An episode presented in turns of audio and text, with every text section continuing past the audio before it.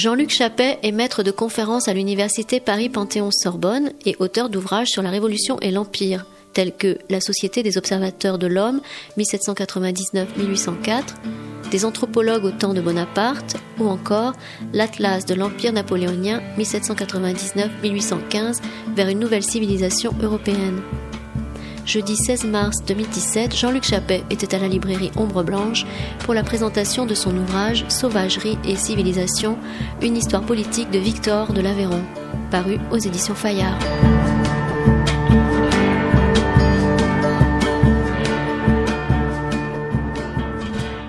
Bonsoir. Alors ce soir nous avons euh, le plaisir euh, une rencontre avec Jean-Luc Chappé qui vient nous présenter son dernier ouvrage, Sauvagerie et civilisation. Jean-Luc Chappé, vous êtes professeur d'histoire, euh, spécialiste de la période de la Révolution française. Vous avez fait votre thèse sur la Société des observateurs de l'homme. Là, vous nous présentez un ouvrage qui revient sur Victor l'enfant sauvage que tout le monde notamment connaît à travers euh, la figure qu'il a pris à travers le film de, Truffaut. Ce que vous nous proposez ici n'est pas juste une relecture ou une euh, représentation des faits euh, de rapport entre Itard et ce Victor, mais bien montrer comment cette affaire de Victor l'enfant sauvage est un produit de cette période-là et issu de ce moment de 1800 comme vous l'évoquez.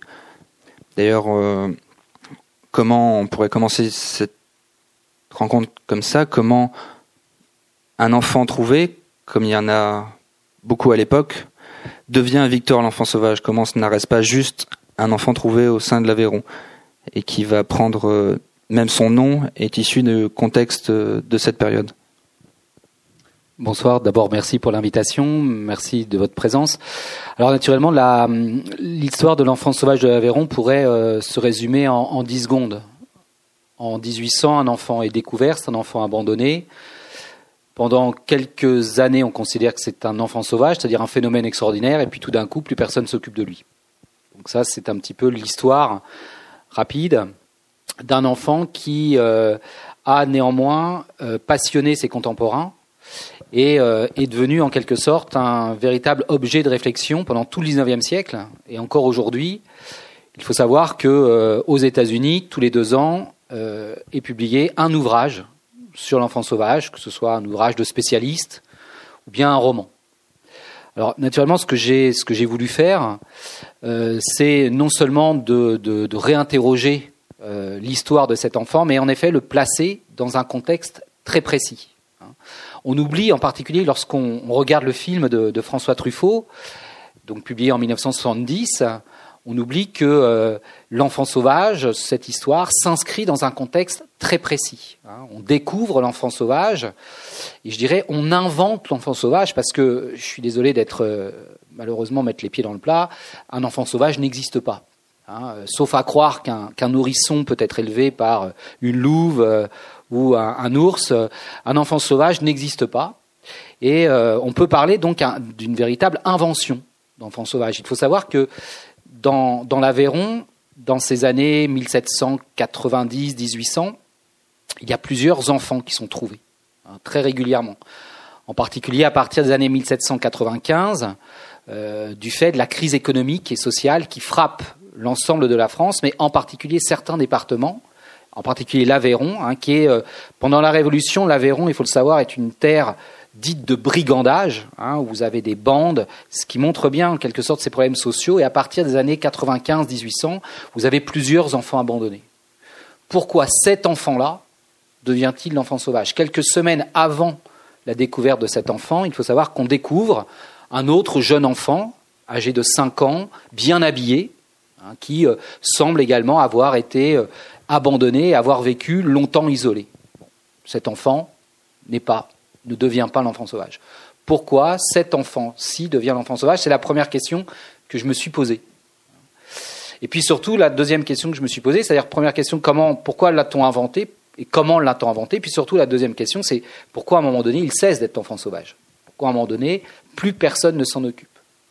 Alors à la première question, j'ai essayé d'y apporter une réponse qui justifie ce que j'ai appelé l'histoire politique de l'enfant sauvage. C'est-à-dire, j'ai essayé de remettre précisément en contexte et en particulier dans l'histoire politique euh, de la France à ce moment-là. Il faut savoir que l'enfant sauvage, il va cet enfant dont, on va parler, donc celui qui va s'appeler plus tard, à partir de août 1800, Victor de l'Aveyron.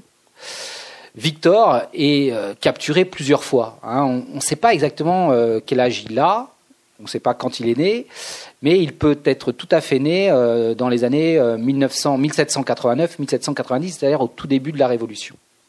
Il est capturé une première fois en 1797 par des chasseurs, il va être recapturé en 1798, en 1799. Et à chaque fois, il est relâché.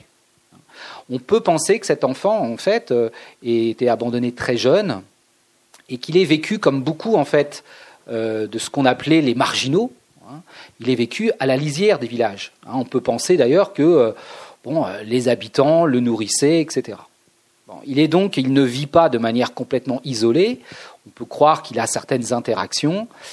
Mais ce qui est intéressant, c'est que c'est en décembre 1799 qu'il est capturé et cette fois, il est maintenu dans un village et on va aller chercher les autorités. C'est-à-dire que le maire va venir pour l'observer et puis progressivement, on va faire appel à tout un ensemble d'administrateurs. Très rapidement, une chaîne administrative se met en, place euh, à partir desquels, d'ailleurs, à partir de laquelle cette chaîne administrative, eh bien, euh, vous allez le voir, cet enfant va devenir l'enfant sauvage de l'Aveyron. Décembre 1799, je vous le rappelle, c'est quelques semaines après le fameux coup d'État de novembre 1799 qui euh, amène Bonaparte au pouvoir. Hein, on est dans, un moment, hein, et j'insiste bien là-dessus, on est dans un moment d'incertitude, on est dans un moment de vide politique. La République du Directoire n'existe plus, elle vient d'être euh, supprimée par le coup d'État, mais on n'est pas encore entré dans le consulat. On est dans un vide politique où vous imaginez euh, bah, les maires, euh, les administrateurs, aussi bien nationaux que locaux, sont dans un moment d'incertitude. Ils ne savent pas s'ils vont garder leur place. ceux de la Ferron, d'autant moins qu'on sait que du fait des brigandages, ils ont été critiqués pour leur laxisme. Euh, et je dirais à tous les niveaux hein, euh, règne ce climat d'incertitude. Et c'est à ce moment-là, alors qu'on pourrait penser que la population, l'opinion publique a autre chose à penser qu'à s'occuper de ces histoires d'enfants sauvages, c'est à ce moment-là que l'enfant est capturé, que un maire va se déplacer, hein, le maire de Saint-Cernin va se déplacer, et c'est le premier qui va dire cet enfant est intéressant, il doit être conservé. Hein, donc euh, voilà, il va y avoir donc toute une mise en place. Euh, on appelle les gendarmes qui doivent le garder. Hein. Et naturellement, que fait le maire Très rapidement, il euh, envoie une lettre à son supérieur, c'est-à-dire, il y a donc selon la, hiérarchie administrative, on envoie une lettre à l'administrateur du district. Et cet administrateur du district, lui, va venir également, et c'est le premier à dire que cet enfant est un enfant sauvage. Alors il ne le dit pas simplement, c'est qu'il va écrire une lettre aux médias parisiens. Hein. On est dans un moment médiatique, il ne faut pas oublier que la Révolution, c'est aussi ça. Hein. C'est aussi le règne, euh, je t'ai parlé de l'opinion publique, c'est aussi le règne des médias. Et cet administrateur de district va envoyer une lettre à deux grands journaux parisiens, en particulier le Journal de Paris, informant les autorités parisiennes qu'on vient de découvrir, je cite, un phénomène extraordinaire. vous imaginez bien que euh, ça va très vite, en quelques jours, Simplement, cet enfant trouvé devient, dans les journaux parisiens, un enfant sauvage. Euh, au niveau local, ça se passe très mal. Hein. C'est-à-dire le supérieur de celui qui vient d'être envoyé la lettre, qui est un administrateur du canton, écrit à l'administrateur du district Qu'est-ce que vous êtes en train de faire? Et le, supérieur donc, du canton, à l'échelle du, du, département de l'Aveyron, envoie immédiatement une lettre au même journaux en disant attention, euh, mon collègue s'est exprimé trop rapidement, Cet enfant est un enfant abandonné. Il n'y a rien d'un sauvage, d'ailleurs. On entame, hein, on met très vite, on entame une enquête administrative pour découvrir les origines de l'enfant. Hein, donc vous voyez une, chaîne administrative qui se met en place avec des concurrences dans un moment d'incertitude. On imagine bien que chacun tente de s'emparer de l'enfant sauvage de l'Aveyron. Hein, pour en quelque sorte, euh, bah, dans ce moment d'incertitude, il faut surtout construire une sorte de réputation. Hein. et euh, cet enfant devient en quelque sorte un enjeu, un enjeu local. Et je vous passe sur les détails, hein, parce que ça va assez vite. il faut savoir qu'à ce moment-là, le représentant du département, hein, qui n'est pas n'importe qui, qui est quelqu'un qui a été député à la Convention nationale, qui avait voté la mort du roi, qui lui ne croit absolument pas à cette histoire de l'enfant sauvage de l'Aveyron, va tout faire pour calmer le jeu. En disant, euh, on va attendre, d'accord, on va garder l'enfant au village, on va tenter de retrouver ses parents, mais il va très rapidement, hein, ce, sceptique va en quelque sorte très rapidement se faire dépasser par la machine médiatique. Pourquoi? Parce qu'à Paris, eh les journaux ne cessent de dire qu'on a découvert un enfant sauvage. Et très rapidement, Lucien Bonaparte, c'est-à-dire que en, euh, janvier 1800, Lucien Bonaparte, nommé à ce moment-là ministre de l'Intérieur, écrit officiellement à l'administrateur de Rodez que l'enfant sauvage doit être amené à Paris. Et là, à ce moment-là, l'enfant acquiert en quelque sorte ce statut de enfant sauvage. Alors il faut savoir que quand il reçoit la lettre, l'administrateur de Rodez dit on va quand même le garder. On va le confier à un savant, hein, c'est-à-dire il le confie au professeur euh, d'histoire naturelle de l'école centrale de Rodez, qu'il faut le savoir. Donc euh, ces écoles centrales avaient été mises en place par la République du Directoire, il y en avait une par département. Et euh, ces écoles centrales, il faut savoir, souffraient de très nombreux problèmes économiques, financiers, hein, du fait de la crise également économique. Et euh, le confier à l'école centrale de Rodez, c'était vouloir montrer également aux autorités parisiennes qu'à Rodez, on était capable de non seulement s'occuper d'un enfant trouvé, mais observer un enfant sauvage. Car très rapidement, naturellement, euh, ce qui suscite l'intérêt, c'est euh, plusieurs choses. Hein. C'est qu'est-ce qu'on trouve, qu'est-ce qu'on va trouver derrière cette image d'enfant sauvage bah, très rapidement, ça suscite l'intérêt, un vieil intérêt pour la curiosité. Il faut savoir que ce n'est pas le premier enfant sauvage. Hein. Dès le, dès XVIIIe siècle, en France et en Europe, il y a plusieurs euh, enfants sauvages. Il y a même déjà les premières histoires des enfants sauvages. Hein. C'est-à-dire qu'on fait une, une, longue série hein, d'enfants sauvages. Il faut savoir qu'en France, dans les années 1750, on avait trouvé déjà une jeune fille, Marie-Angélique Leblanc, il y avait une bande dessinée euh, sur ce cas l'année dernière. Marie-Angélique Leblanc avait été trouvée euh, dans les forêts et avait comme ça défrayé la, chronique. Donc il y a une curiosité populaire autour de ces phénomènes. Mais il y a d'autres formes de curiosité, euh, non seulement auprès des catégories populaires, mais auprès des élites. Hein. On considère qu'un enfant sauvage, depuis le XVIIIe siècle, c'est un enfant naturel, c'est-à-dire au sens propre. C'est un enfant qui n'a pas été encore civilisé découvrir un enfant naturel, ça permettrait en quelque sorte non seulement de l'observer, de l'éduquer, mais de comprendre l'origine, la naissance de ce qui fait l'humanité, de ce qui fait la civilisation. Les grands noms de la philosophie des Lumières, euh, Voltaire, Montesquieu, Leibniz, Diderot, euh, se sont intéressés à ces cas. Hein, pourquoi? Parce que pour eux, c'était une manière, en observant, en comprenant comment justement euh, ces enfants étaient éduqués, c'était une manière pour eux de mieux comprendre l'origine du langage, l'origine de l'entendement, l'origine des comportements. Donc il y avait, si vous voulez, également toute cette, dans la continuité de, ces questions héritées des Lumières, un intérêt pour le sauvage. Et puis indéniablement, en 1799, il y a un autre intérêt, c'est qu'on est en 1799 dans un moment on où on change de régime on change de régime. Alors même si Bonaparte, à ce moment-là, continue à se dire l'héritier de la Révolution, on voit bien quand même qu'autour de lui, il y a certaines personnes, hein, et c'est ce qui justifie ce coup d'État qui conduit à la mise en place du consulat, il y a certaines personnes qui sont très critiques envers la Révolution et envers la République du Directoire, hein, cette République du Directoire qui a existé entre 1795 et 1799. Et pour un certain nombre de ces administrateurs, de ces hommes politiques, de ces savants qui entourent à ce moment-là Bonaparte, observer l'enfant sauvage, c'est aussi une manière pour eux de mieux comprendre comment la civilisation française a pu se dégrader. Hein, parce que un grand problème, c'est comment, à un moment donné, la France, hein, qui a été considérée comme, en quelque sorte, euh, à la pointe de cette philosophie des Lumières, comment la France qui a fait cette révolution, eh bien comment cette révolution a pu conduire à un certain nombre d'effets pervers. Hein. La terreur, mais également la République du directoire. Parce que n'oublions pas, quand Bonaparte arrive au pouvoir, non seulement il se dit euh, héritier des Lumières, mais il se dit surtout homme providentiel. Hein. Lui, il cherche à ramener l'ordre. Pourquoi? Parce que selon lui, avant, c'était le désordre.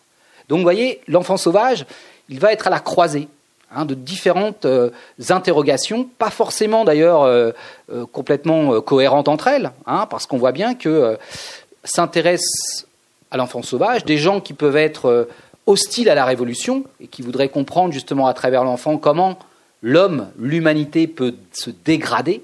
D'autres, au contraire, héritiers des Lumières, héritiers de la Révolution, voudraient voir dans cet enfant hein, la preuve euh, que euh, ben, une éducation peut être possible, que euh, un sauvage, un homme isolé, hein, peut être socialisé, réintégré dans ce que les contemporains appellent la grande famille réunie.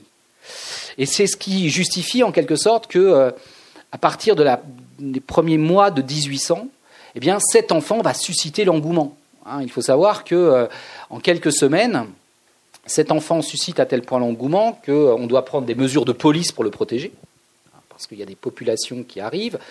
Donc il va rester à Rodez euh, plusieurs mois. Hein. Euh, il faut savoir que le ministre euh, Lucien Bonaparte écrit plusieurs lettres. Hein. Il y a sept lettres qu'il envoie à Rodez. À Rodez, à ce moment-là, on veut conserver l'enfant. On ne répond pas au ministre.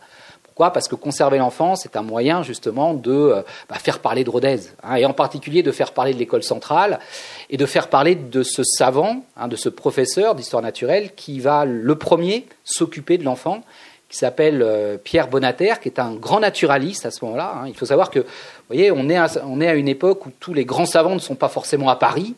Vous aviez justement pendant la Révolution cet effort de faire qu'un certain nombre de grands noms de la science se retrouvent dans les départements, parce qu'on pensait qu'il euh, eh était nécessaire de diffuser, de transformer euh, les citoyens en citoyens euh, éduqués, donc on envoyait ces grands savants. Et Bonater va être le premier à s'occuper de l'enfant, non seulement à l'observer, mais à tenter de l'éduquer. Et Bonater, si on fait un peu d'histoire des sciences, c'est un savant qu'on appelait à l'époque un savant linéen, c'est-à-dire un partisan du grand naturaliste suédois la première moitié du XVIIIe siècle, qui s'appelait Karl Linné, qui avait été, Linné avait été un des premiers naturalistes au XVIIIe siècle à classer les populations, les populations de toute la Terre. on considère d'ailleurs que souvent que Linné est à l'origine de ce qu'on appelait la raison classificatrice du XVIIIe siècle. On veut en faire un savant tout à fait rationnel. Quand on lit Linné, on s'aperçoit que chez Linné également, il y a toute une part d'irrationalité, en particulier en ce qui concerne ces populations sauvages. Hein. Linné euh, enferme dans ce qu'il appelle les hommes sylvestres, hein, tout un ensemble de populations qu'on ne sait pas trop quoi classer, hein, euh, les hommes tigres, les hommes euh, langoustres, les hommes... bref, il y a toute une sorte comme ça d'intermédiaires, de populations intermédiaires, et en particulier les populations sauvages. Linné a décrit des populations sauvages, pas forcément directement, mais grâce à le réseau des voyageurs qu'il a pu se constituer, il a classer une catégorie dite population sauvage. Et Bonater, en bon linéen, lorsqu'il va se retrouver devant l'enfant, ben, il va prendre son liné et puis il va essayer de retrouver ce qui correspond entre ce qu'il voit et ce qu'il y a dans les livres. Et au bout de quelques semaines, ayant observé les cris que poussait l'enfant, la manière dont il avait se comporter, les poils qu'il avait sur son corps, pour Bonater, il est incontestable qu'il est face à un enfant sauvage, c'est-à-dire à un enfant qui a vécu de manière isolée pendant un certain nombre d'années, d'accord, et qui ressemble à ces populations décrites par Linné, c'est-à-dire des populations lointaines. Donc Bonater va être le, un des premiers à d'abord organiser une sorte de tour de France. Euh, là, on sent bien, vous voyez, qu'on est dans un moment où euh, bah, chacun cherche, en quelque sorte, à utiliser l'enfant pour se faire connaître. Bonater, il va mettre six mois. Je veux bien qu'entre Rodez et Paris, à ce moment-là, il n'y avait pas l'avion, mais vous voyez, six mois quand même pour rejoindre Paris, c'est quand même assez long. Hein. Pourquoi met-il six mois? Parce que Bonater, il, s'arrête dans toutes les villes pour montrer l'enfant. Au sens propre, c'est-à-dire, vous voyez, c'est encore une fois cette ambiguïté hein, de cet enfant qui est en même temps objet scientifique. Hein. Lorsqu'il va, par exemple, lorsqu'il s'arrête à Lyon, il présente l'enfant aux membres de la société littéraire de Lyon, à des savants. Mais naturellement, autre statut de l'enfant, l'enfant est montré aux populations. On est, vous voyez, à cette frontière entre objet de curiosité et objet de savoir. Hein, l'enfant eh ben, fait partie de ces phénomènes qui euh, attirent les populations parce que c'est un être qui n'est pas comme les autres. Et lorsqu'il arrive à Paris, finalement, en août 1800, où euh, plus personne ne l'attend vraiment à Paris, euh, même les savants qui l'attendait, ne s'en occupe plus parce qu'on n'y croit plus, hein, il n'arrive pas. Donc voilà. Il faut savoir qu'à un moment donné, il arrive le 8 août 1800, et là, les journaux parisiens annoncent une trompette de, je dirais, de, médiatique, l'arrivée de l'enfant, et l'enfant, il arrive accompagné d'un, je cite, d'un géant qui viendrait, euh, on ne sait pas d'où, de Russie, et d'une naine. D'accord? Donc vous voyez, il y a autour de cet enfant, en même temps, un intérêt indéniablement scientifique, politique, et puis bah, ce qu'on pourrait appeler également euh, un héritage de cette culture de la curiosité, et euh, qui va justifier euh, eh bien l'intérêt. Hein, lorsqu'il arrive à Paris, immédiatement, des chanteurs, hommes de théâtre, vont écrire des pièces sur lui, des pièces qui va être jouées à Paris. Et Victor, ou l'enfant de l'Aveyron, et c'est à ce moment-là, vous voyez, cette, ce côté un peu circulaire qui existe entre l'invention de cet enfant, de ce phénomène médiatique, et puis les médias, c'est-à-dire que c'est à ce moment-là qu'on va commencer à baptiser l'enfant Victor. Et naturellement, ça va. L'affaire n'est pas là parce que lorsqu'il arrive à Paris, l'idée c'est que faire de cet enfant, à qui le confier, et puis surtout euh, de quel sauvage, de quelle sauvagerie est-il vraiment? Et là, c'est un grand débat qui, va, vont animer également les colonnes des, journaux. Très rapidement, en effet, bah, vous allez avoir des journalistes qui vont dire attendez, cet enfant, on en connaît plein des enfants sauvages, c'est un imposteur. Il ne faut pas s'en occuper. Bon, première position. Puis vous avoir d'autres positions qui vont dire mais cet enfant, en fait, euh, c'est pas un enfant sauvage au sens où Bonater nous l'a défini, c'est un enfant sourd et muet. C'est un enfant sourd et muet. Alors il faut savoir que, en effet, cette question de la surdité hein, va se poser euh, de, manière, de manière très très euh, rapide à ce moment-là, en 1800, lorsque l'enfant arrive à Paris, sachant bien que dans ce Paris des années 1800, hein, la question des sourds et muets comme des aliénés, hein, c'est-à-dire les handicapés. Le terme n'est pas encore employé, mais ce qu'on appellerait aujourd'hui les handicapés, ou bien ce que certains appelaient, certains contemporains appelaient les infirmes de la communication, c'est-à-dire tous ceux qui ne pouvaient pas communiquer. Parmi ces infirmes de la communication, vous aviez les sourds et muets, les aveugles et les aliénés. Il faut savoir que hein, ces populations faisaient l'objet de très nombreux débats scientifiques et politiques, depuis 1789 en particulier. Pourquoi? Parce qu'en 1789, avec la Révolution française, toutes ces populations qu'on ne considérait quand même pas, tout à fait comme des animaux. Hein, je vous rappelle quand même qu'il y avait eu au XVIIIe siècle un certain nombre de travaux pour les sourds muets, par exemple le fameux abbé de l'épée qui s'était euh, euh, penché sur, ce problème. Mais en 1789, il ne s'agit plus de savoir si les aveugles, les sourds muets ou les aliénés sont ou des animaux ou des hommes. À partir de 1789, la vraie question, c'est de savoir est-ce qu'ils sont des citoyens?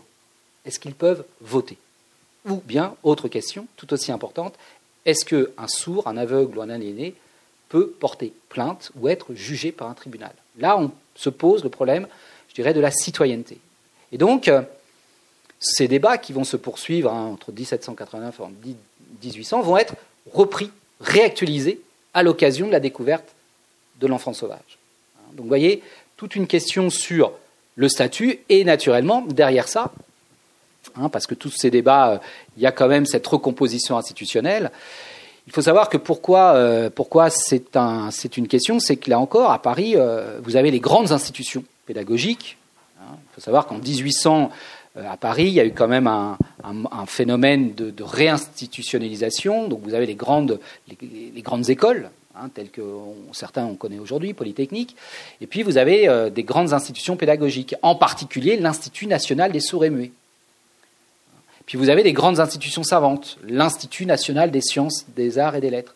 Et dans chacune de ces institutions, euh, les savants voudraient bien accaparer le sauvage. Parce que naturellement, s'accaparer le sauvage, c'est encore, je le répète, un moyen de euh, construire sa réputation. Et en fait, dans cette concurrence hein, que vont se livrer les différents savants, les différentes institutions, va y avoir un vainqueur qui n'est autre que le directeur de l'Institut national des sourds et muets, qu'on appelle, qui s'appelle l'abbé Sicard, l'abbé Sicard, euh, c'est un parcours assez intéressant parce que bah, revient, lui, en 1800. Hein, il, fait, partie de ces, de ces savants philanthropes hein, qui, euh, par leur engagement contre-révolutionnaire, avaient été euh, chassés de France en 1797. Et grâce à l'arrivée au pouvoir de Bonaparte, bah, quelqu'un comme l'abbé Sicard revient à Paris. Et il redevient, grâce à Lucien Bonaparte, le directeur de l'Institut national des sourds et. Et grâce à des réseaux politiques, hein, il parvient en quelque sorte à faire admettre que l'enfant doit être confié à l'Institut national des sourds et en faisant croire en quelque sorte hein, que l'enfant est un sourd et. Donc là, il y a en quelque sorte, vous voyez, cette invention, on, passe progressivement hein, euh, d'un sauvage qui serait euh, sauvage parce qu'il ressemblerait aux anciennes populations lointaines, à un enfant sauvage qui serait sauvage cette fois non pas parce qu'il euh, ressemblerait à des anciennes populations lointaines, mais parce que c'est un sourd-muet. Et parce que c'est un sourd-muet, comme un sourd-muet, le sauvage serait un être, un enfant isolé, c'est-à-dire un enfant qui, parce qu'il aurait vécu tout seul, Hein, et là, c'est là que bah, les contemporains reprennent en quelque sorte cet imaginaire. Hein. On pense qu'il a été abandonné nourrisson et puis qu'il serait euh, arrivé à survivre comme ça, tout seul, sans jamais parler à aucune population. Hein. L'enfant sauvage, en quelque sorte, amalgamé au sourd et muet, va être à ce moment-là confié à l'abbé Sicard, qui lui-même, euh, bah, même s'il s'intéresse à cet enfant, en même temps, l'abbé Sicard, lui, il a sa carrière à gérer, sa carrière administrative, c'est le directeur. Hein, euh, c'est pas lui qui va s'en occuper. Et donc, il va confier l'enfant hein, assez rapidement à un tout jeune médecin, hein, qui est joué par Truffaut dans le film de Truffaut, qui est euh, donc euh, Jean-Marc Gaspard Itard, 24 ans, qui est un médecin qui est intéressant, parce qu'on y reviendra. c'est un médecin qui n'est absolument pas connu à l'époque, mais qui, comme beaucoup de médecins de sa génération, a fait sa formation dans les armées révolutionnaires. C'est un pragmatique, c'est un, quelqu'un qui a appris la médecine euh, en pratiquant la médecine, pas, je dirais, dans les livres. Et euh, justement, euh, va trouver dans cet enfant un moyen, je dirais, de commencer sa carrière. Hein. et donc, Itard va être nommé docteur à l'Institut national des souris mais surtout premier précepteur de l'enfant sauvage de l'Aveyron. Hein, et commence en quelque sorte à ce moment-là. Vous voyez, j'étais assez long parce que c'est un processus, en quelque sorte, hein, qui en même temps euh, est assez court. En quelques mois, vous voyez, euh, l'enfant émerge, cesse d'être un enfant abandonné. Alors, il faut savoir qu'à Rodez, on continue l'enquête. Hein, on continue l'enquête, même si euh, bah, l'enfant est vous voyez, sous les projecteurs à Paris.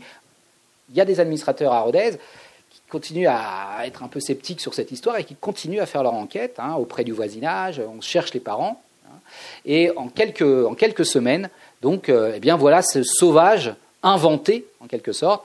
Et voilà, en quelque sorte, l'histoire hein, qui commence de cette relation pédagogique entre Itard et Victor de l'Avion.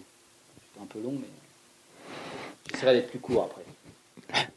Dans cette euh, relation euh, pédagogique notamment, et dans ce qu'on revoit le film, L'enfant sauvage, il y a une phrase qui conclut le film qui un peu est à l'image de la tension qui qui à l'époque, c'est tu n'es plus un sauvage, même si tu n'es pas encore un homme.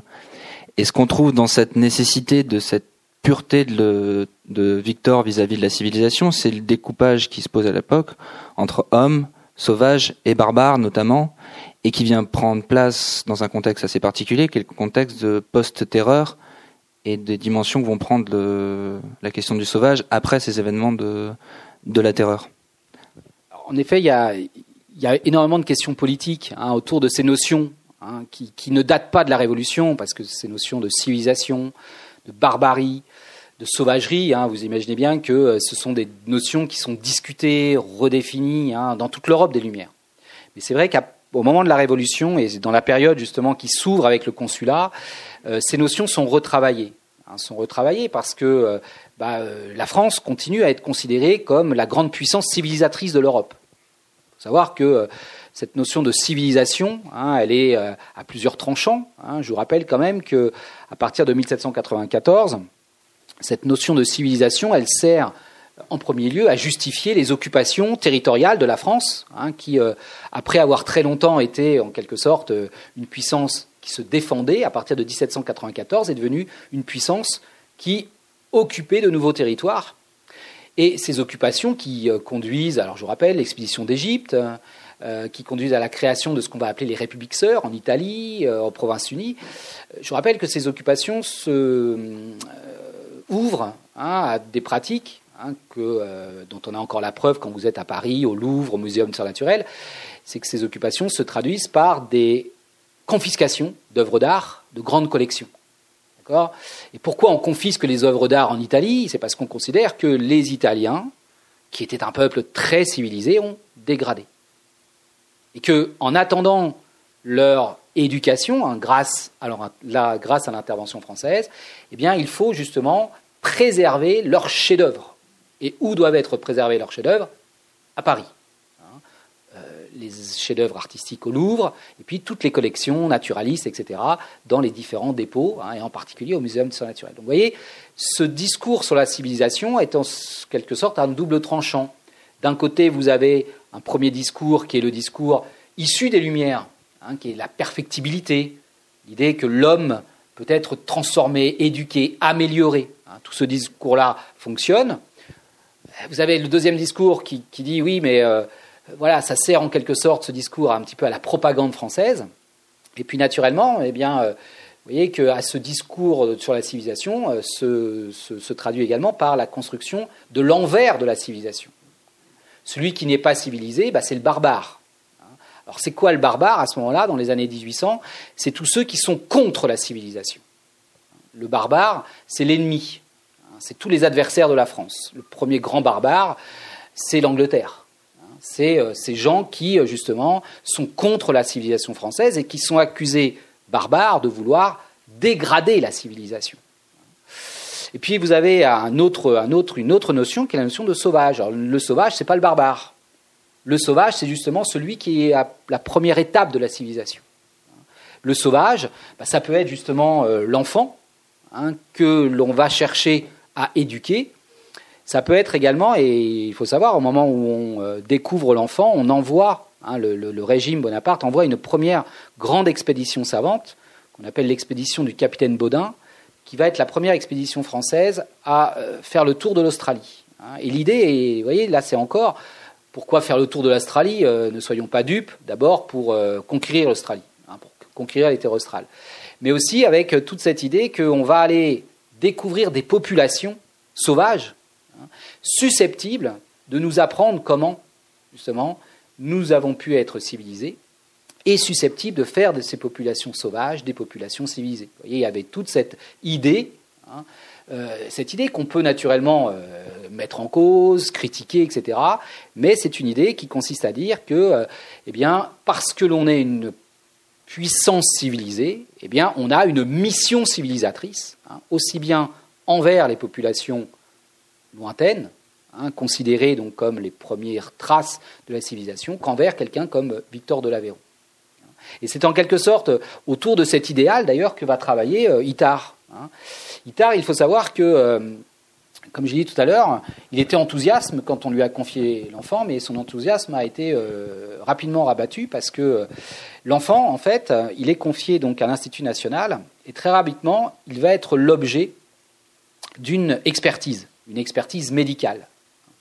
Pas par n'importe qui, parce qu'en en, août, septembre 1800, il va être l'objet d'une expertise, du premier regard médical porté par l'enfant, par le grand aliéniste du temps, hein, qui s'appelle Philippe Pinel.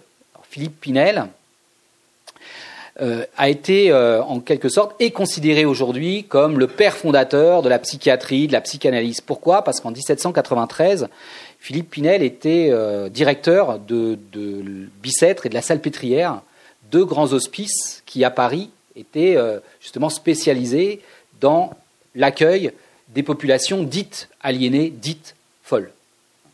Et Pinel est le premier, alors c'est toujours le père fondateur, hein, mais est un des premiers, en tout cas il prend la décision pour soigner les fous déjà, d'enlever leur chaîne. Pour lui, un fou, doit être libre. Pourquoi? Parce que Pinel, qui est à l'origine de ce qu'on appelle le traitement moral de la folie, pour Pinel, un fou n'est jamais totalement fou. D'accord? La raison, même perdue, peut être récupérée. C'est ce qu'il appelle, on peut toujours dialoguer avec un fou. Alors on peut, on peut mettre beaucoup de temps, ça peut prendre beaucoup de temps, il faut avoir accès à la raison du fou avec des stratégies.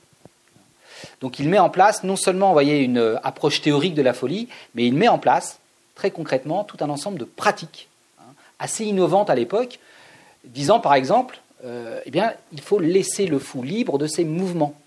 Hein, le fou n'a pas à être enfermé, n'a pas à vivre, n'a pas à vivre entre fous. Pour soigner la folie, il faut justement permettre à l'hôpital d'être ouvert sur la cité. Il faut utiliser des pratiques comme la musique, le théâtre, etc. Et Pinel, donc, qui est considéré comme le grand savant républicain, va observer l'enfant. Et Pinel, alors qu'on pourrait s'attendre que bah, voilà, cet homme des Lumières, euh, philanthrope, euh, utopiste, bah, Pinel, qu'est-ce qu'il dit? Il dit euh, cet enfant, d'abord, n'est pas un enfant sauvage, n'a rien de sauvage, c'est un pauvre enfant, qui a vécu longtemps, peut-être isolé, mais surtout c'est un enfant blessé. Pour Pinel, en fait, l'enfant souffre de liaisons physiologiques, de lésions physiologiques. Hein, pour lui, en quelque sorte. Euh, en particulier, euh, ça, ça, euh, ça avait été déjà signalé par Bonater hein, lorsqu'il l'avait trouvé à Rodez, l'enfant a une très grande cicatrice au cou. Hein, il y a de multiples cicatrices sur le visage. Et pour Pinel, en fait, si l'enfant est tel qu'il est, c'est qu'il est organiquement, physiquement, en quelque sorte, blessé et qu'on ne pourra rien faire pour lui. Vous voyez, Pinel, il a là une approche, en quelque sorte, très physiologique. Hein, il dit finalement, cet enfant, tel que je le regarde, il me fait penser à certains enfants que j'ai dans mon institut et qui sont irrémédiablement idiots. Hein, le terme est employé pour la première fois en 1800 par Pinel. Il dit ne perdons pas de temps, soyons humains avec cet enfant. D'accord? Il faut que cet enfant soit pris en charge par le gouvernement, d'accord Mais inutile de perdre du temps vous imaginez bien que là, le jeune Itard qui se disait j'ai trouvé quelque chose, euh, c'est la douche froide. Et alors qu'on pensait que Itard euh, abandonne, hein, il faut savoir que Itard était l'élève de Pinel, eh bien Itard, justement, euh, encouragé par tout un ensemble de, savants, d'hommes politiques, d'administrateurs, à plusieurs égards, hein, va être encouragé pour, justement, hein, c'est ce que j'appelle, à faire un pari, d'accord? Paris d'Itar, c'est on est capable de soigner l'enfant. Alors c'est un petit peu trouble cette décision, hein, qui ne prend pas seul. Autour de lui euh, se réunit tout un ensemble euh, de personnalités euh, bah, qui ne sont pas forcément favorables à Pinel. Donc qui voudraient justement que Itard parvienne à montrer que Pinel a tort.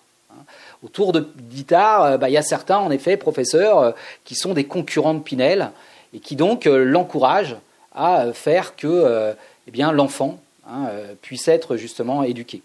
Euh, Ce n'est pas un paradoxe, mais vous voyez, il y a également euh, proches d'Itar des gens qui sont des catholiques et qui voudraient justement qu'Itar parvienne à soigner l'enfant pour montrer que les grands savants républicains puissent se tromper vous voyez, il y, a, tout un ensemble comme ça. Alors, même si Itard n'est pas, euh, n'est pas forcément, euh, je dirais, motivé par tous ces, toute cette conscience, hein, euh, tous ces arguments, je dirais, c'est l'historien qui reconstitue, hein, souvent ça. L'acteur n'est pas forcément conscient de tous ces paramètres, mais indéniablement, hein, Itard n'est pas tout seul. Il va être encouragé et va prendre la décision de se lancer dans une entreprise pédagogique à partir donc du mois de septembre-octobre 1800 Itard décide de soigner l'enfant. Hein, donc à l'Institut national des sourds et muets pendant deux années. Il va euh, être soutenu hein, donc par le ministre de l'Intérieur, Lucien Bonaparte, puis ensuite euh, Chaptal. Il va recevoir une pension, d'accord? Il va recevoir également l'aide d'une femme, hein, qui va, une servante en quelque sorte, Madame Guérin, qui, qui, est très souvent en fait assez minorée dans cette histoire, mais qui joue pourtant, et on, on le voit bien dans le film de Truffaut, un rôle important. Hein, euh, préceptrice, euh, mère de compensation, etc. Et euh, tous, les, deux, hein, Madame Guérin et Itard, vont donc eh bien, chercher à soigner cet enfant, c'est-à-dire à lui faire quoi? Lui faire acquérir le langage. Lui faire acquérir le langage, alors en utilisant bah, tout un ensemble de, stratégies pédagogiques. Alors là encore, hein, c'est pas par hasard, on est pendant la période révolutionnaire où la pédagogie a énormément changé. Aujourd'hui, on parlerait, euh, je dirais, d'un savoir pédagogique propre qui s'est développé pendant la, Révolution française, en particulier en utilisant tout un ensemble d'objets, euh, des cartes à jouer, en utilisant aussi les automates, en utilisant euh, la musique, en utilisant tout un ensemble donc de, nouvelles technologies, de nouvelles techniques pédagogiques qui vont être utilisées par, par ITAR, qui va naturellement pouvoir s'appuyer sur toute l'infrastructure de l'Institut national des sourds et muets. Cette infrastructure n'est pas, complètement innocente, hein, il faut savoir, enfin, est importante. Il faut savoir que l'Institut des sourds et muets accueillait à ce moment-là 150 élèves, garçons et filles, venus de toute la République. Il s'agissait donc de leur faire apprendre un langage, le langage des signes, mais il s'agissait également de leur faire apprendre, parce que pour être citoyen, il fallait parler, et pour communiquer, il fallait aussi travailler. Donc il fallait, hein, dès 1789, si vous voulez, dans l'Institut national des sourds et muets, on installe donc des ateliers avec, euh, avec des gens hein, qui sont eux-mêmes très souvent sourds et muets, qui apprennent à travailler. Hein. alors bon, euh, selon une partition de l'époque très nette, hein, les filles devaient devenir couturières, les garçons cordonniers. il, y avait, il y avait huit ateliers qui fonctionnaient, dont une imprimerie. Euh. et donc Itard va pouvoir justement s'appuyer sur ces différents ateliers. Ça, c'est occulté dans le film de Truffaut, pour non seulement, je dirais, faire jouer cet enfant, Hein, mais aussi pour lui apprendre un certain nombre de techniques euh, professionnelles. Hein. L'idée étant de euh, parvenir à faire que cet enfant soit attentif. Hein. Tous les contemporains euh, disent que cet enfant, finalement, et ça on le voit pas mal dans le film, n'arrive pas, on n'arrive pas à capter son attention. n'arrive pas à rester assis, bouge tout le temps, il pousse des cris, etc. En 1802, il est invité, il faut savoir, c'est une véritable star, Victor de l'Aveyron, il est invité dans un salon parisien, des plus grands salons parisiens, le salon de Madame Récamier, hein, qui se fait une joie d'inviter son sauvage, hein, comme elle dit. elle organise une grande réception. Euh, à peine Itard a-t-il amené l'enfant que l'enfant, il part à l'autre bout du parc, il monte sur un arbre, il retire ses habits et il se livre à certains gestes. Vous imaginez, Madame Récamier d'un coup considère que ce sauvage n'est pas simplement mal élevé, hein, mais se conduit en effet comme euh, ne devrait pas se conduire un homme civilisé. Hein. Il y a justement tout le regard un peu déceptif de ces élites un peu mondaines qui voudraient voir le bon sauvage et qui découvrent en quelque sorte l'homme dans sa nudité, voire euh, dans parfois euh, des, gestes qui justement ne correspondent pas à ce moment-là aux bonnes mœurs sociales. on reviendra sur ces bonnes mœurs parce que c'est important. Donc, c'est à ce moment-là, si vous voulez, que commence cette histoire euh, pédagogique qui est assez bien documentée. Il faut savoir parce que toute cette histoire, hein, euh, naturellement, on ne travaille pas sur rien. Euh, cette histoire est très bien documentée parce que Itar, donc voyez, personnage officiel, est obligé chaque année hein, d'écrire au ministre de l'Intérieur pour faire un rapport des progrès de l'enfant. Donc très rapidement, en 1801, il fait un premier rapport. Les, différents rapports d'Itar hein, constituent le dossier essentiel sur cette affaire. Hein. Euh, je vous invite à la lecture, ce sont des, choses passionnantes hein, euh, qui, avaient, qui, avaient, été redécouvertes dans les années 1970 et sur lesquelles Truffaut s'est appuyé pour son film et qui aujourd'hui encore hein, euh, sont l'objet de très nombreux débats, pas simplement entre historiens mais surtout entre psychanalyse, psychiatres, parce qu'aujourd'hui encore on s'interroge sur quelle était véritablement la maladie de Victor. Donc ces, rapports hein, vont être rédigés, le premier en 1801, le premier est complètement optimiste. Hein, Itard, euh, dans, son rapport, dit au ministre, bon, on imagine bien qu'à ce moment-là, Itard veut continuer son entreprise, hein, mais euh, il n'empêche que si on regarde et si on, est conscient qu'il y a un optimisme sans doute exagéré, Itard dit, avoue qu'il y a eu des progrès chez cet enfant. En particulier, il aurait commencé à pouvoir faire que l'enfant articule un certain nombre de mots le mot lait. Euh, que l'enfant parvienne en particulier à euh, replacer un certain nombre d'objets, c'est-à-dire en fait arriver à domestiquer un certain geste de l'enfant hein, et qu'il euh, parvienne en fait à effectuer des gestes assez quotidiens.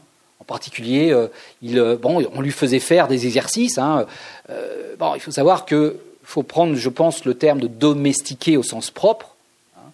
Bon, même si c'est jamais dit, véritablement euh, dans le rapport. Il faut savoir que à ce moment-là, pour éduquer un enfant, il fallait l'éduquer, selon les contemporains, sur le plan moral, hein, donc le moral, c'est-à-dire le psychique, mais aussi sur le plan physique. Hein.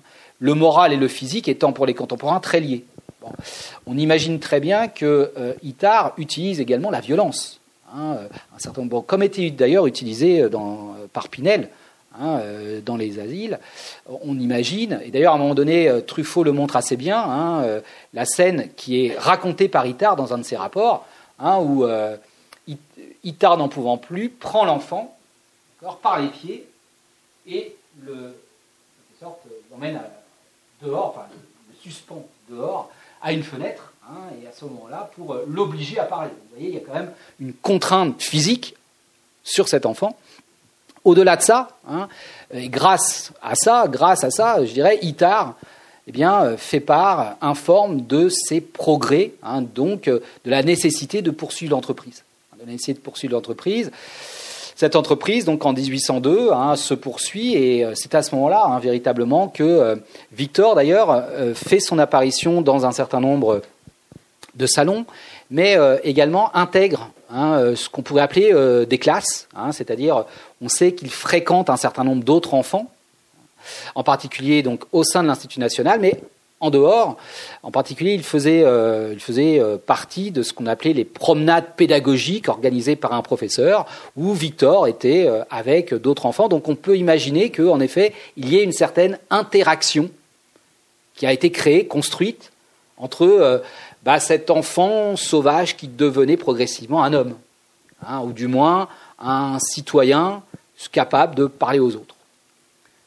Ce que vous montrez justement, c'est que derrière cet enjeu pédagogique, euh, cette euh, volonté d'Itard de 1801 à 1807 euh, d'éduquer d'éduquer Victor, il y a un enjeu justement entre ce que vous appelez hein, d'un côté des transformistes et de ce côté des fixistes sur comment la nature humaine peut être améliorée ou non et comment les gens sont déterminés ou non. Et ce qui est intéressant, et notamment parmi les plusieurs acteurs, que ce soit la Société d'observateurs de l'homme ou d'autres acteurs, c'est que derrière les enjeux politiques sont pourtant les lignes ne sont pas si claires que ça et que les gens se positionnent pas forcément de côté ou de l'autre suivant euh, la même ligne politique. Exactement, parce que en 1802, on est à l'apnée de, cette histoire, de l'optimisme. C'est d'ailleurs que choisit Truffaut pour euh, finir son film? Hein, je rappelle que le film de Truffaut s'arrête sur un happy end. Hein, où euh, bah, il y a cette fameuse phrase Tu n'es plus un sauvage, pas tout à fait un homme. Et on voit l'enfant repartir. on ne sait pas trop d'ailleurs. Hein, euh, Truffaut, à ce moment-là, enfin, Itard le regarde par une fenêtre et on voit l'enfant partir vers une forêt. Donc est-ce qu'il redevient sauvage? On ne sait pas trop. en tout cas, il n'y a pas de happy end dans cette histoire. Car à partir de 1802, vont se multiplier les signes de déception de la part d'Itard. Dans les différents rapports que Itard commence à rédiger à partir de 1802. Itard fait en effet, je dirais, euh, témoigne de, je dirais qu'il est arrivé à un palier. Hein, il fait part de ses déceptions. Et ce qui va conduire finalement euh, en 1807 euh, à un rapport où il va dire au ministre qu'il faut arrêter l'expérience, que ça ne sert plus à rien. Et donc, je vais revenir après, mais l'histoire se termine à ce moment-là, mais naturellement, entre 1800 et 1807, moi, ce qui m'a intéressé, et c'est un petit peu pour ça que j'ai repris ce dossier, c'est que derrière cette histoire, hein, euh, naturellement, moi, j'ai voulu faire de Victor une sorte de révélateur. Parce que je pense que vous le savez, Bonaparte, euh, encore aujourd'hui, est encore l'objet d'une véritable sorte de mythologie. Hein. On veut faire de Bonaparte l'inventeur de la modernité politique, euh, l'héritier des Lumières, etc. Et, moi, mon travail, quand même, c'est de montrer que euh, entre la République, telle qu'elle a été mise en place, défendue, et puis Bonaparte, c'est-à-dire entre la République du Directoire et l'Empire, bah, il y a une différence. Hein. C'est-à-dire que Bonaparte est un fossoyeur d'un certain nombre d'idées Hein, qui avait été celle portée par les révolutionnaires, celle portée par les républicains, et que Bonaparte a tourné le dos à tous ces idéaux. Donc, moi, naturellement, j'ai voulu essayer de voir, juste à, travers l'expérience, cet itinéraire de Victor, comment l'itinéraire de Victor pouvait être révélateur d'un certain nombre de ces transformations progressives, lentes, qu'on ne voit pas très souvent. Et d'ailleurs, très souvent, c'est vrai, quand vous parlez à des historiens de l'Empire, ils vous disent, mais non, mais Bonaparte est un héritier de la Révolution. Regarde ce qu'il a fait. Il a, construit euh, des routes, euh, etc.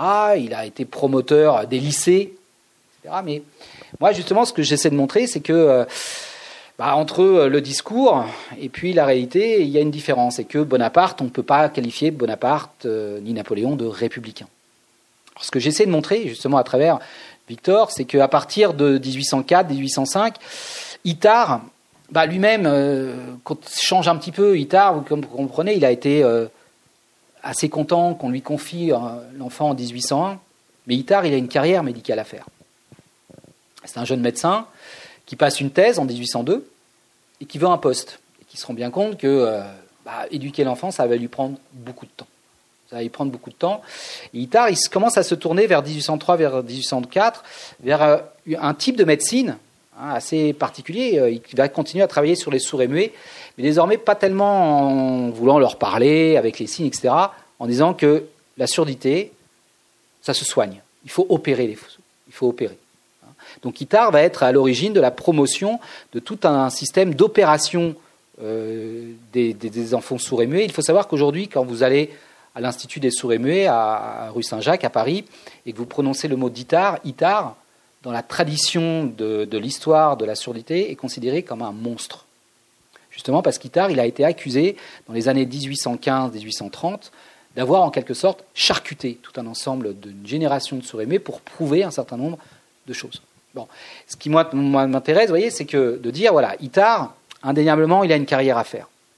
Mais surtout, c'est de comprendre bah, le choix d'Itard. Le choix il ne, je dirais, il n'apparaît pas comme ça par hasard. C'est pas le fait d'un individu. Il s'inscrit là encore dans un changement.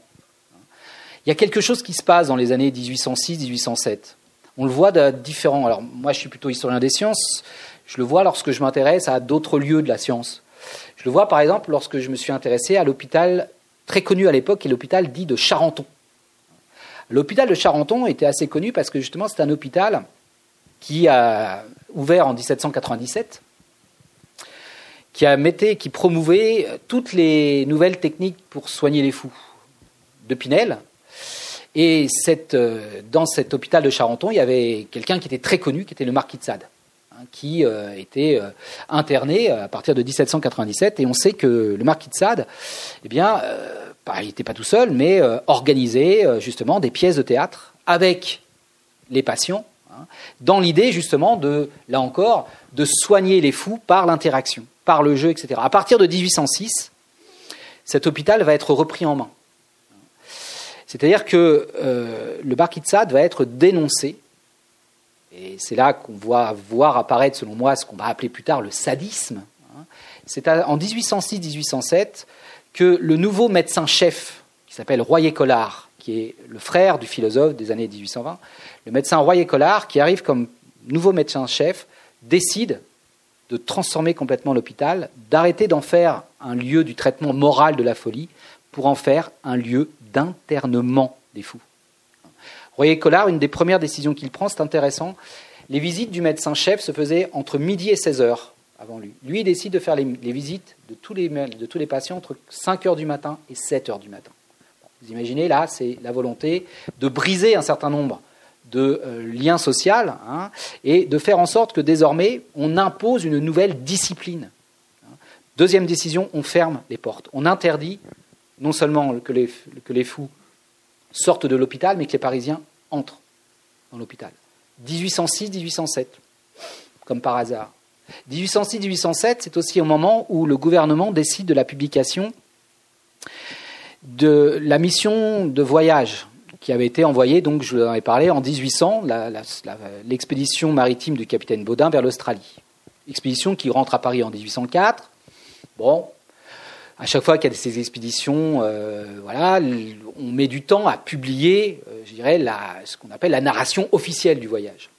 Il faut savoir que quand les, les savants sont partis, c'était des savants qui étaient partis, on était encore dans le contexte de la fin de la République on allait justement voir des populations lointaines qui étaient considérées comme sauvages, c'est-à-dire qui faisaient partie de la civilisation. D'accord? On allait voir ce qu'on appelait des frères humains. En 1807 est publiée la narration officielle de cette expédition maritime, est publiée par un certain François Perron. Et François Perron, il est assez bien connu dans l'histoire de l'anthropologie parce que dans cette François Perron, quand il part, il dit, c'est assez bien de voir un petit peu comment les gens changent. Il dit, je vais voir des frères humains et grâce à ces frères humains, je vais comprendre comment les populations civilisées peuvent être mieux soignées. Lui, ce qui l'intéresse, c'est qu'il considère en 1800 qu'il y a trop de médicaments en France. D'accord? Il a une certaine, voyez, une certaine, il est en position quasiment critique face à la civilisation européenne. Il dit il y a trop de médicaments en France, je vais apprendre avec les populations sauvages à mieux soigner les populations, donc à rapporter les produits, voyez, de la sauvagerie. Les sauvages, pour, euh, pour Perron, ça va permettre quasiment d'améliorer la civilisation. 1807, le même Perron nous dit les sauvages sont irrémédiablement et naturellement inférieurs à l'homme blanc. Et sur quoi il va appuyer ce, discours? En 1802, on a rétabli l'esclavage, il hein, faut quand même le rappeler. Et sur quoi il va appuyer ce discours? Bah, Il utilise, alors qu'il euh, n'en parlait pas quand il est parti, mais tout d'un coup, euh, ça lui est venu comme ça, pendant son expédition, d'utiliser un appareil qu'on appelait le dynamomètre. le dynamomètre, il était utilisé en particulier par les agronomes pour euh, mesurer la force musculaire des bêtes, en particulier des chevaux. Et Perron, va, euh, lorsqu'il écrit, dire qu'il a utilisé le dynamomètre. Bon, est-ce qu'il l'a vraiment fait On ne sait pas, parce que les, chiffres qu'il produit sont complètement fantasmagoriques. Mais il dit voilà, quand j'ai été en Australie, euh, quand j'ai été euh, en Nouvelle-Zélande, j'ai rencontré donc toutes les populations dites sauvages, et donc j'ai mesuré leur force musculaire. Bon, alors il dit voilà, quand vous lisez le récit de voyage, il y a des tableaux. Voilà, petite population de Nouvelle-Zélande, hommes, femmes, enfants, des chiffres les, tableaux sont intéressants. D'accord? Vous voyez, là, on entre déjà dans ce qu'on a appelé au XIXe siècle l'ordre de la mesure, le chiffre. D'accord? Quand vous regardez les populations, vous ne les décrivez plus, vous chiffrez. Et alors, Perron nous dit bah voilà, quand j'ai pris mes mesures, puis que j'ai fait les mêmes mesures devant bah, les matelots français, anglais que j'ai pu croiser, systématiquement, j'ai pu montrer que la force musculaire des hommes blancs était toujours supérieure aux hommes sauvages aux hommes noirs. Donc, qu'est-ce qu'il en conclut? Qu'il serait impossible de tenter quoi que ce soit avec ces populations, parce que quoi qu'on fasse, leur civilisation sera toujours inférieure à l'homme blanc, parce qu'ils sont physiquement inférieurs. Barrière de nature, barrière en quelque sorte infranchissable. On est dans une période, voyez, où euh, en 1804, on a adopté ce qui est considéré aujourd'hui encore comme un modèle, mais qui s'appelle le Code civil. Le Code civil, quand on, quand on réfléchit un petit peu à ce que c'est, c'est une mise en ordre de la société. Hein, une mise en ordre de la société, je dirais à chacun sa place. Hein. C'est là qu'on rejoint ce que vous dites tout à l'heure. C'est-à-dire que, voyez, avec l'Empire, on entre avec euh, un enjeu politique très fort. Hein. Bonaparte le dit lui-même. Il faut fermer le livre de la Révolution. C'est quoi la Révolution pour Bonaparte? C'est une société fluide. C'est une société où les gens bougent où euh, les gens euh, peuvent venir euh, bah, rentrer dans l'élite, qu'un pauvre peut être éduqué, etc. Pour Bonaparte, cette société révolutionnée et révolutionnaire, républicaine, ne lui convient plus. Bonaparte, qui rétablit des ordres, la Légion d'honneur, d'accord, veut une société qui soit désormais fixe. Une société où on va rétablir en quelque sorte les hiérarchies. Et surtout, hein, il ne veut pas simplement rétablir les hiérarchies, il veut que ces hiérarchies ne bougent pas soit fixe. Et c'est vrai que, euh, si vous voulez, derrière, cette, derrière ce discours bah, s'oppose, hein, euh, derrière ce discours donc porté par bah, tous ceux qui sont partisans du régime bonapartiste, hein, tous ceux qui veulent fixer la société hein, selon, voyez, des frontières naturelles. Le Code civil nous dit quoi Je vous rappelle, la femme est une bonne mère de famille. La femme est naturellement mère de famille et naturellement différente de l'homme. Euh, tout un ensemble de choses comme ça, vous voyez renaître en quelque sorte les frontières sexuelles, raciales, professionnelles. Hein, je vous rappelle que on rétablit ce qui avait été supprimé pendant la Révolution, ce qu'on appelle le livret ouvrier, hein, qui permettait au patron en quelque sorte de contrôler son ouvrier hein, et de faire en fait que l'ouvrier avait très peu de chances de pouvoir un jour euh, changer de situation. Donc on essaie comme ça d'ordonner une société selon un ordre fixe auquel ordre va s'opposer hein, bah, tous ceux qui vont justement promouvoir une société susceptible d'évolution. C'est-à-dire que tous ceux qui vont dire que euh, bah, par l'éducation, euh, par le travail, par euh, tout un ensemble de facteurs, eh bien, une société, des individus d'une société peuvent progresser, qu'une société n'est pas forcément un ensemble comme ça d'individus, d'accord, placés les uns à côté des autres selon une hiérarchie établi, préétabli. D'accord Et naturellement, je ne dis pas que Napoléon Bonaparte est celui qui a euh, fait que l'enfant en 1807 ne soit plus euh, considéré comme un enfant sauvage et donc que, euh, que Bonaparte soit directement intervenu pour que Itard cesse cette entreprise. Mais vous voyez, cette histoire, elle prend sens dans un contexte particulier. Les derniers savants à avoir expertisé à Itard, ce sont deux savants viennois qui arrivent à Paris en 1807. Leurs noms euh, doivent être oubliés, ils s'appellent Gall et Spurzheim. Sont deux savants euh, viennois qui arrivent avec une méthode. Alors eux, pareil, hein, vous voyez, on est dans ce Paris avec des gens qui arrivent souvent avec des méthodes scientifiques. Eux, ils disent que pour bien connaître les hommes, il y a une manière. Il ne suffit pas de les observer, c'est même pas la peine de leur parler. Il y a un objet qui permet de savoir qui est qui, c'est leur crâne.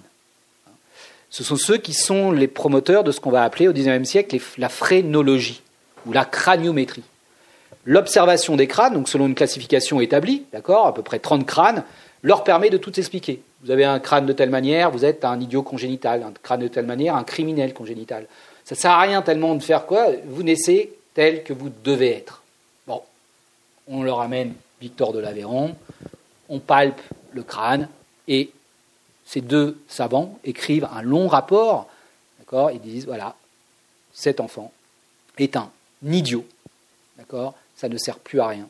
Donc vous allez me dire, bah, finalement, euh, on est revenu à ce que disait Pinel. Bah oui, avec une petite différence, avec une petite différence.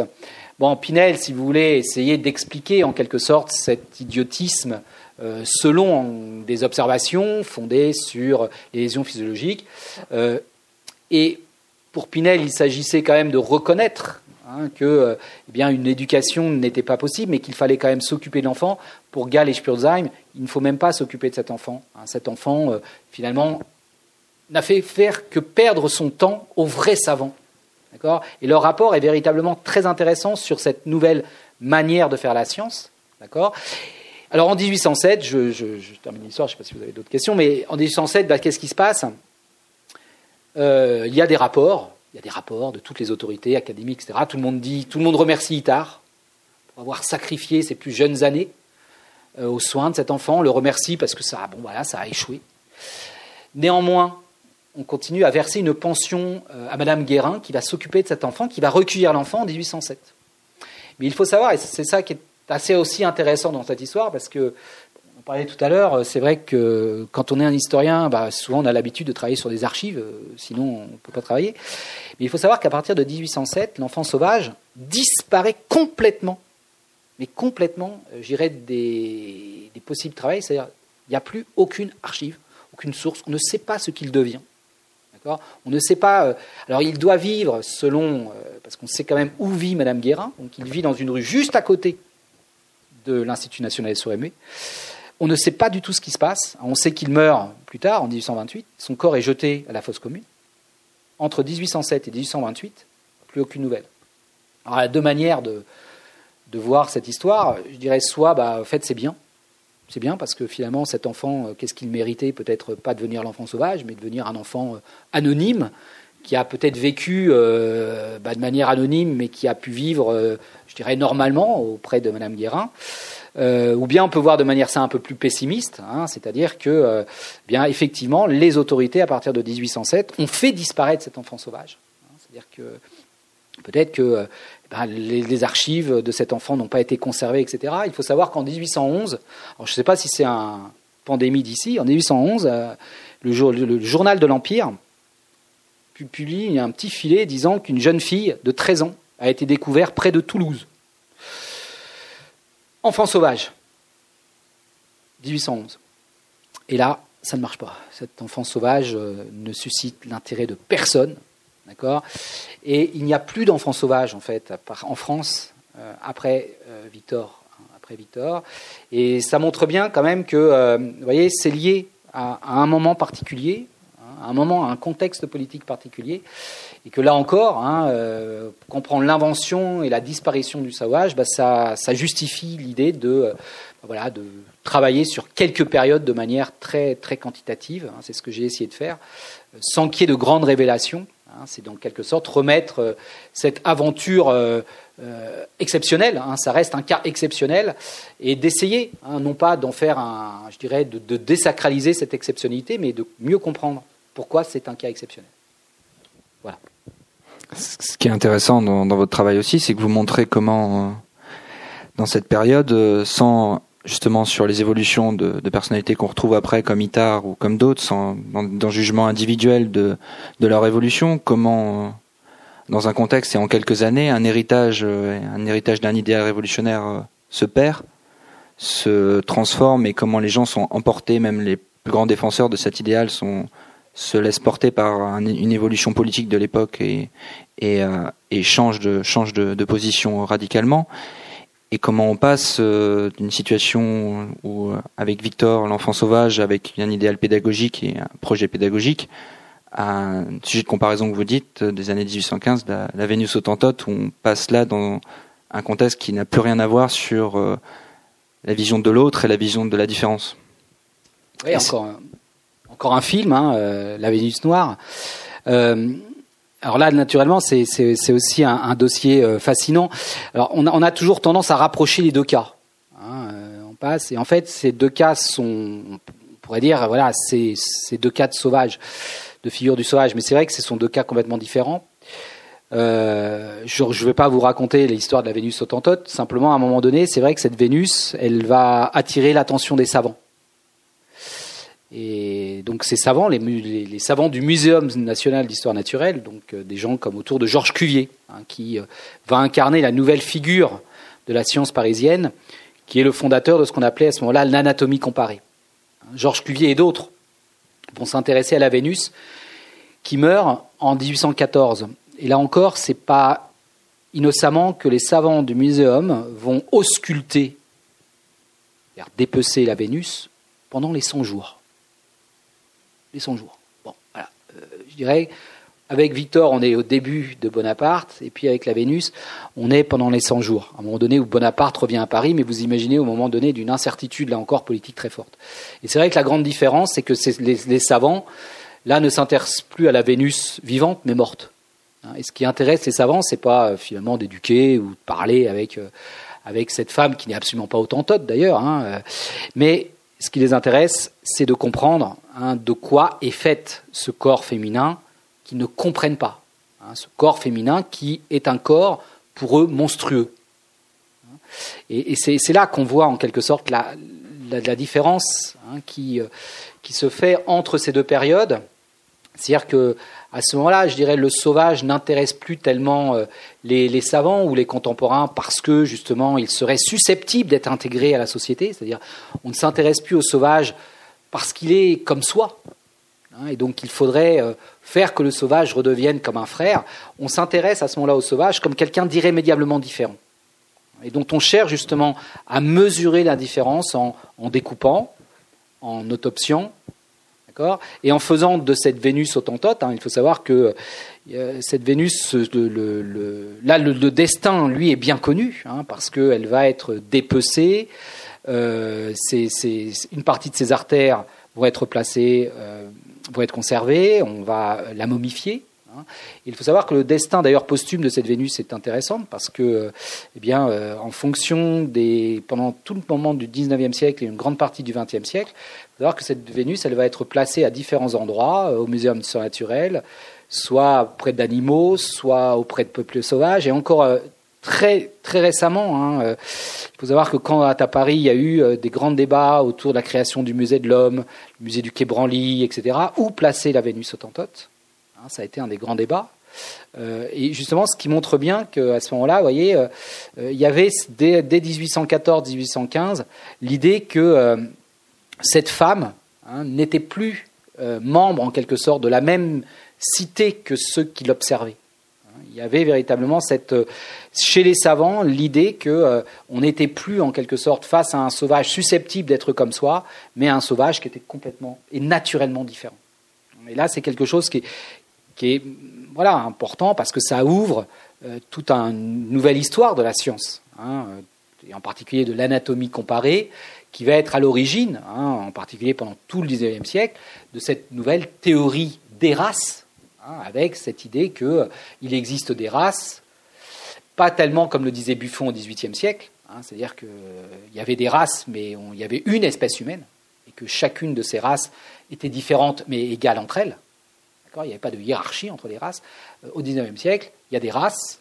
Ces races sont fondées sur des différences anatomiques et que ces différences anatomiques expliquent une hiérarchie entre les races. Hein, voilà. Et ça, c'est fixé au XIXe siècle. Et là, on voit bien, là, euh, alors cet idéal des Lumières, il disparaît pas quand même. Hein. il va être retrouvé en particulier pendant la Troisième République. Hein. mais euh, là, il y a une inflexion qui se passe, en effet, euh, sous l'Empire et qui est bien montrée autour de la Vénus entotante. Avant de donner la parole à la salle, vous ne vous en cachez pas, il y a un intérêt contemporain à revenir sur ces débats entre euh, l'idéal révolutionnaire de construction et d'intégration du citoyen et ce déterminisme euh, qui s'affronte de naturalisation de la différence et de la vision de l'autre et, du différent. Oui, c'est-à-dire sans, faire de, sans vouloir tirer, voyez, des enseignements ou des leçons de l'histoire pour euh, prendre part à des polémiques aujourd'hui, mais on voit bien, c'est vrai que bon, cette, histoire de l'enfant y résonne hein, aujourd'hui, et bon, c'est pour ça d'ailleurs que euh, L'enfant sauvage de Truffaut, le film de Truffaut, je pense, intéresse. C'est-à-dire que euh, derrière cette idée, il y a toujours ce, débat hein, entre euh, qu'est-ce qu'un individu et est-ce qu'un individu est ce qu'il est dès sa naissance. Hein. Il faut savoir que les thèses comportementales comportementalistes, hein, tels qu'ils ont pu être repris, réactualisés par, par des hommes politiques, 2005, etc. Hein, L'idée que bah, dès, euh, dès votre naissance, vous pouviez être déterminé à être ce que vous allez être plus tard. Euh, bah, toutes ces, tous ces débats hein, euh, entre justement euh, nature, culture, entre naître ou devenir, bah, c'est vrai que ce sont des débats qui résonnent encore aujourd'hui. Hein, entre bah, l'idée euh, quelle place accorder à l'éducation, quelle place accorder aussi au regard porté sur l'autre. Hein, euh, est-ce que l'autre est différent Est-ce que euh, l'autre n'est qu'un soi-même, d'accord, différent bah, C'est vrai que cette histoire, on peut y trouver beaucoup de résonance, hein, même si naturellement tout est différent et les contextes ne sont pas tout à fait les mêmes. S'il y a des questions dans la salle? Juste, vu le travail euh, des anthropologues depuis plus d'un siècle, euh, de la psychologie cognitive, il y a beaucoup, de travaux, ça m'étonne toujours qu'on se pose ces questions-là. J'ai l'impression que, enfin, il y a une, méconnaissance de, la production faite depuis euh, pas mal de temps. Donc ça, m'étonne qu'on même, enfin voilà, on parlait des discours politiques. C'est, vrai que les bras en tombent parce que c'est, l'impression d'une méconnaissance totale de, bah, de, tout ce qui a pu être fait. Donc, euh, c'est vrai que ce discours-là, j'ai l'impression d'être un peu. ça, me, ça me surprend toujours. Je, pense que vous avez raison, et en même temps, euh, euh, à toutes les périodes, il y a un usage. Il y a un usage de la science. Vous voyez bien que, en fait, ce qui compte, c'est pas tellement est-ce que les théories soient vérifiables ou vraies ou pas. C'est la manière dont on utilise ces théories pour porter un discours. Hein, donc, pense que vous avez raison. Je pense qu'un certain nombre de thèses dites comportementalistes qui voudraient que euh, euh, le nourrisson porterait les germes euh, du sauvageon républicain ou du sauvageon de la République, c'est complètement aberrant. Mais ce qui est intéressant, c'est de voir pourquoi elles sont utilisées, pourquoi elles sont réactualisées. Et justement, c'est d'interroger votre, votre surprise. C'est pourquoi ça marche encore. La question, c'est que ça fonctionne encore, ces discours-là. Ben, merci à Jean-Luc Chappé pour la présentation de son ouvrage. Vous avez, vous pouvez trouver euh, Sauvagerie et civilisation au fond de la salle, qui est disponible. Merci encore pour d'être venu et merci à Jean-Luc Chappé. Bonne soirée.